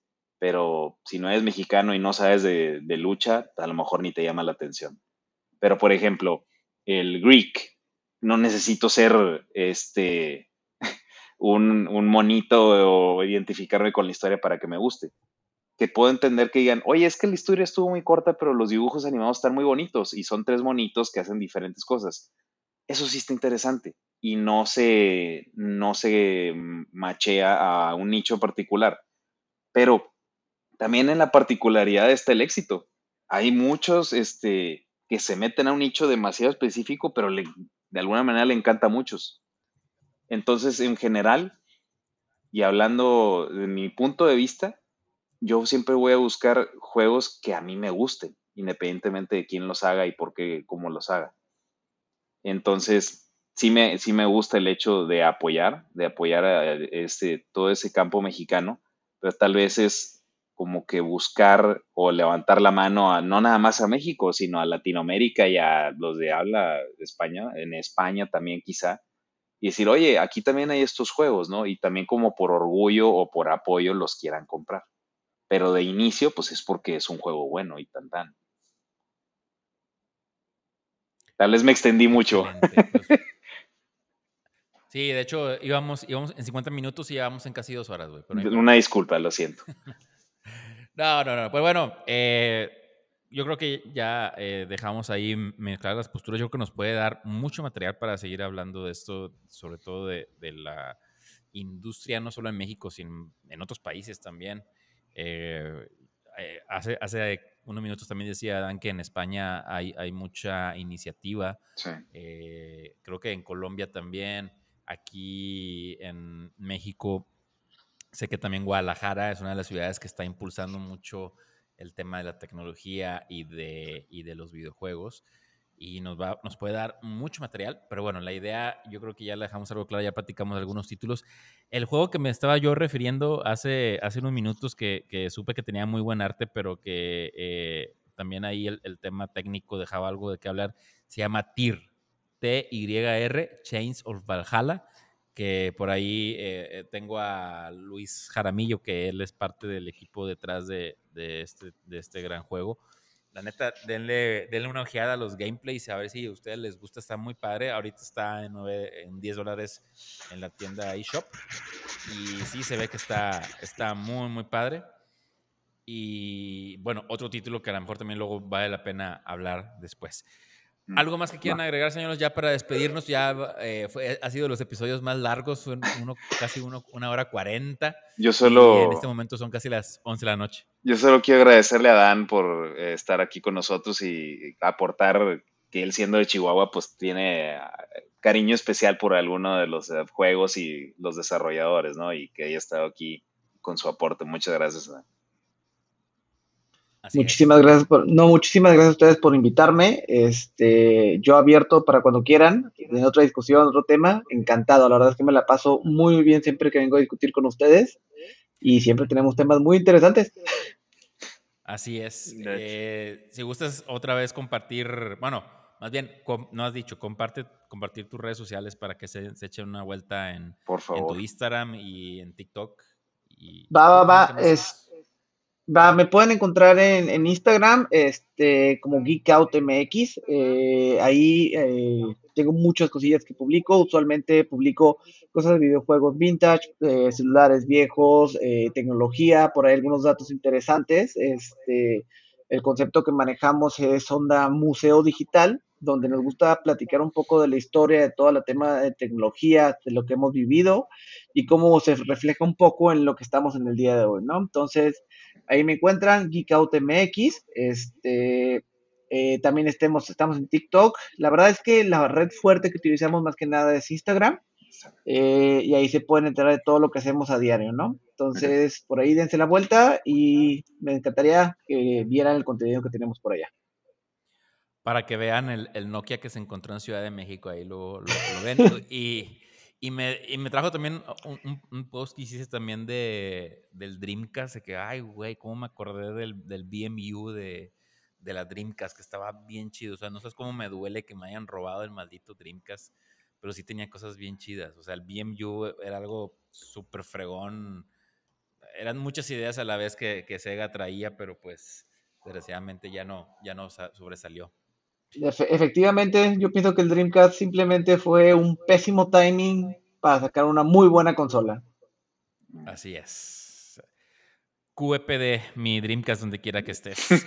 Y muchas gracias, muchas gracias por escucharnos. Nos, nos, vemos, nos escuchamos en el siguiente podcast. Ya saben que estamos en Apple Podcast, en Spotify y nos seguimos escuchando. Hasta la próxima. Hasta